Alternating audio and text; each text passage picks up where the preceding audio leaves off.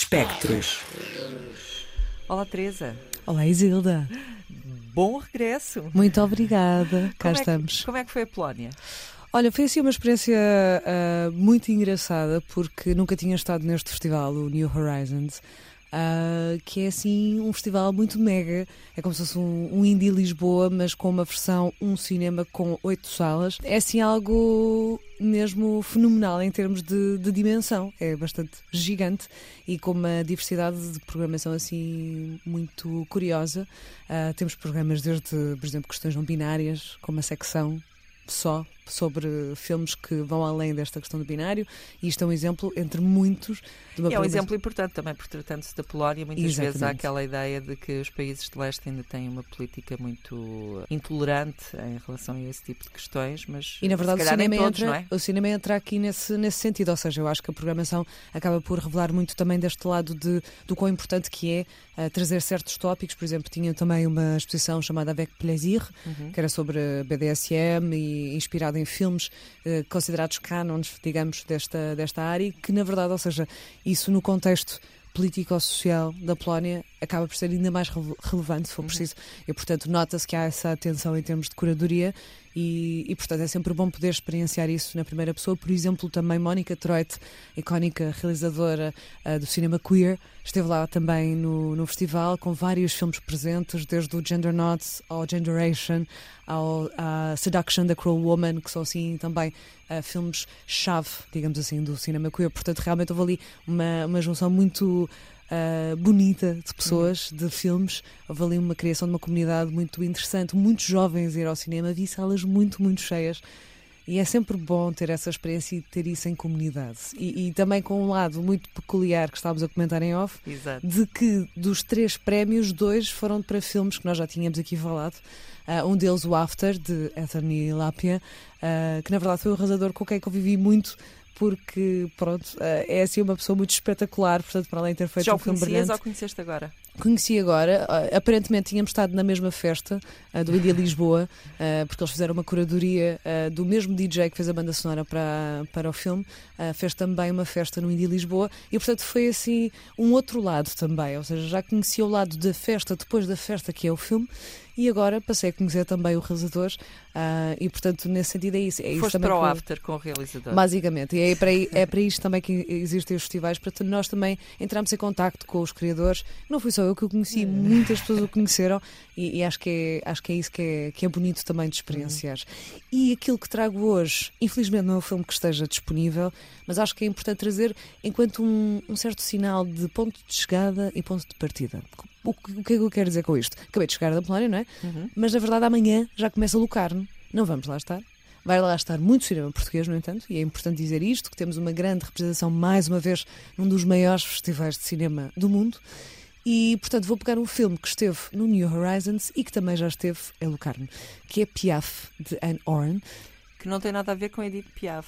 Não, neste caso Parece, não. mas não. Quem, quem, saber alguma coisa de cavalos e dressage provavelmente reconhece o termo. Exatamente. Não era o meu caso. Também não. Mas depois fui googlar e agora não sou uma expert, mas pelo menos já não faço figuras tristes. Portanto, isto tem a ver com cavalos. Tem a ver com cavalos, é isso mesmo. E portanto, é um dos vários lados, na verdade, desse filme. É, é a forma como o, foi intitulado e realmente marca muito da personagem principal, Eva, uh, que basicamente a sua irmã tem uma espécie de burnout. Uh, e a Eva tem que fazer aquilo que a, a, irmã teria de fazer, que é o seu trabalho, e o seu trabalho é enquanto uh, pessoa que trata de fóleis. Uhum. Ou seja, alguém que, a partir de certos objetos, vai criar os sons para serem colocados uh, num vídeo, num filme e tudo mais. Neste caso, de um vídeo com um cavalo. Pronto. Portanto, logo aí já dá para perceber a ligação. Pronto, do, do, do lado artístico sonoro com o lado deste lado dos cavalos. Mas atenção, a ligação não vai ficar só por aqui, é um facto. Um, acho que às vezes existe esta noção de que o trabalho que fazemos quase que nos tornamos o nosso trabalho. Uhum. Uh, posso dizer que há uma metáfora aqui que vai ligar-se com isto, ou seja, que esta personagem, de certa forma, acaba por se transformar. Num cavalo? Não se transforma num cavalo, mas começa a ter muito do cavalo em si, de tanto que se dedica a tentar chegar aos sons ideais, perfeitos. E, na verdade, nas primeiras tentativas que faz, há uma mostra do vídeo numa sala de cinema assim muito obscura em que se tenta perceber, ok, será que estes sons revelam realmente este som que se pretende para o vídeo? E há uma personagem que diz algo do género: isto precisa de um lado mais humano. Ou seja, que eh, os sons, de certa forma, estavam muito mecânicos, muito uh, robô, e portanto ali era preciso um certo lado mais humano. E que não deixa de ser curioso quando uma personagem está a se transformar mais enquanto cavalo, enquanto tenta chegar a esse lado mais humano. E portanto há aqui muito uma simbiose do lado animal e humano, que também é animal, não é verdade? Uh, de uma personagem que estando neste esquema que podemos imaginar enquanto sistemático, mecânico, rítmico, de constantes momentos de repetição, a verdade é que o filme acaba por, a partir desta noção do controlo do som, temos uma personagem que se vai transformando e transformando numa noção também de descontrole. Uhum. Portanto, neste filme que acaba por ter muito também de, vamos dizer, referências talvez imagéticas dos anos 70 e sente-se muito isso até no facto de estar em película, ou seja, ter sido filmado com material fílmico que realmente tem aquele grão que nós sentimos quando estamos a ver o filme, uh, que dá um certo lado desses anos 70, mas que ao mesmo tempo também nos coloca naquela posição de mas que tempo será este? E é muito curioso também já que estou a falar da parte de, eh, de material fílmico, que esse, esse mesmo material é utilizado enquanto matéria para edição, para montagem, ou seja, uma separação de cenas, como é também utilizado como um momento que nos revela algo relacionado com a psique da personagem. E, portanto, é extraordinário poder ver um filme em que realmente a matéria fílmica é explorada ao mais ínfimo pormenor. E a palavra pormenor aqui é muito importante, porque se falei deste lado, deste pormenor e do lado um, da experiência da própria personagem, dos pequenos detalhes sonoros, o que é que este filme tem? Uma ambiência sonora absolutamente detalhada, em que, por exemplo, neste momento, se mexer na minha camisola vocês estariam a ouvir esse som, uhum. em que se eu fizesse um gesto qualquer, vocês estariam atentos a esse som. E essa noção de atenção, esse detalhe, esse pormenor, que realmente marca muito também daquilo que são os nossos gestos e que nós muitas vezes não ouvimos. Uhum. Não é só o relógio que e toca. Não se ouve está... muitas vezes no cinema, que é um grande problema. Precisamente. E aqui não, e aqui não é só a questão do trabalho de Foley, ou seja, desta personagem, mas mesmo a forma como isso transforma o próprio filme, a abordagem do filme. Uhum a, a toda a atenção sonora que é dada, que para mim, sinceramente, é, é algo que, que se liga muito a esta noção do visceral. Ou seja, daquelas sensações que estão à flor da pele e que penetram a pele e que entram.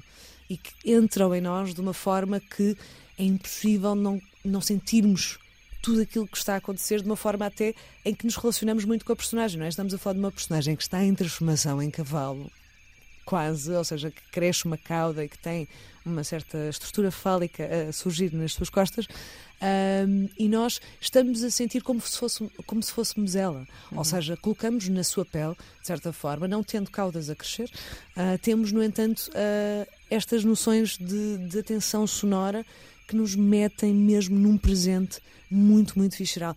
E é importante também dizer que este filme tem muito momentos eróticos.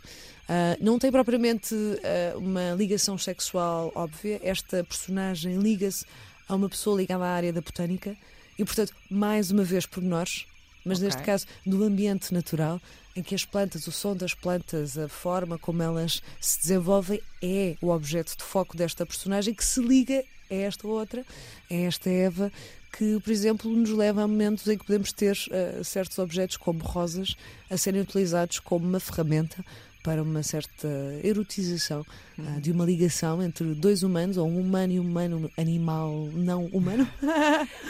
Humanos, animais e vegetação, ao que me parece, tudo em perfeita sintonia. Planteja. Nem sequer ver o filme.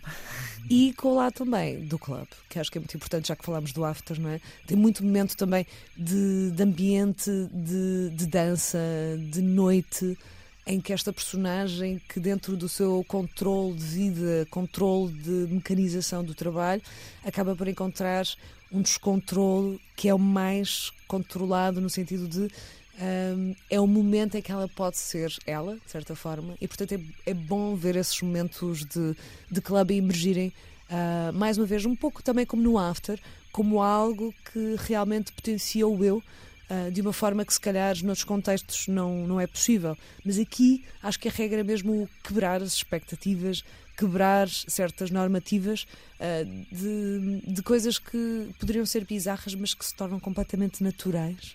Uh, no filme e que potencialmente nos poderão trazer algo de novo da forma como nos ligamos entre nós, nos ligamos precisamente, não é um filme ecossexual, mas acho que é um filme que.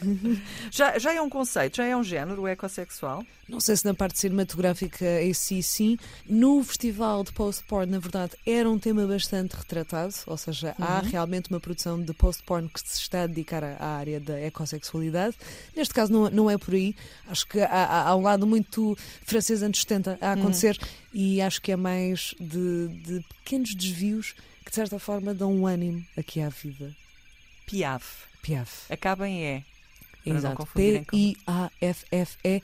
Esperemos que chegue à Mubi ou a algum dos sistemas de streaming. A verdade é que quando chegar, claro, vamos avisar, é? já que estamos a Mas falar tomem disto. nota, tomem nota. Tomem nota. Já agora, e porque tu falavas em bizarria, uh, não tendo diretamente a ver com o filme, lembrei-me quando começaste a falar de de umas notícias recentes que vi sobre uma nova modalidade equestre, uhum. que é, uh, digamos, provas de equitação sem cavalo, em que as pessoas simplesmente têm um pau com uma cabeça de cavalo uhum. e andam a trote e provavelmente fazem piaves e todas as coisas de dressage que eu não sei o que são.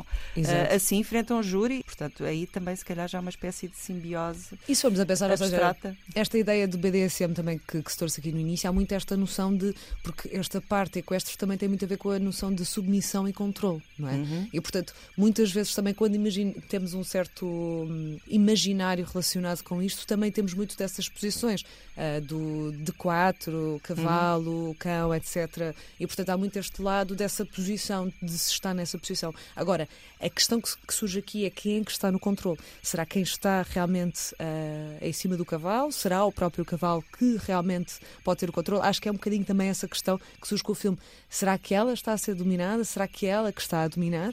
E Vamos ter que ver o filme. É isso. E as linhas não, não, às vezes não são assim tão óbvias. É verdade.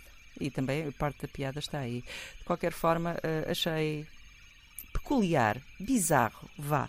Uh, essa nova modalidade equestre em que as pessoas eh, já não precisam dos cavalos e desempenham as provas montadas em cima de paus, como se fossem crianças, aqueles cavalinhos de pau.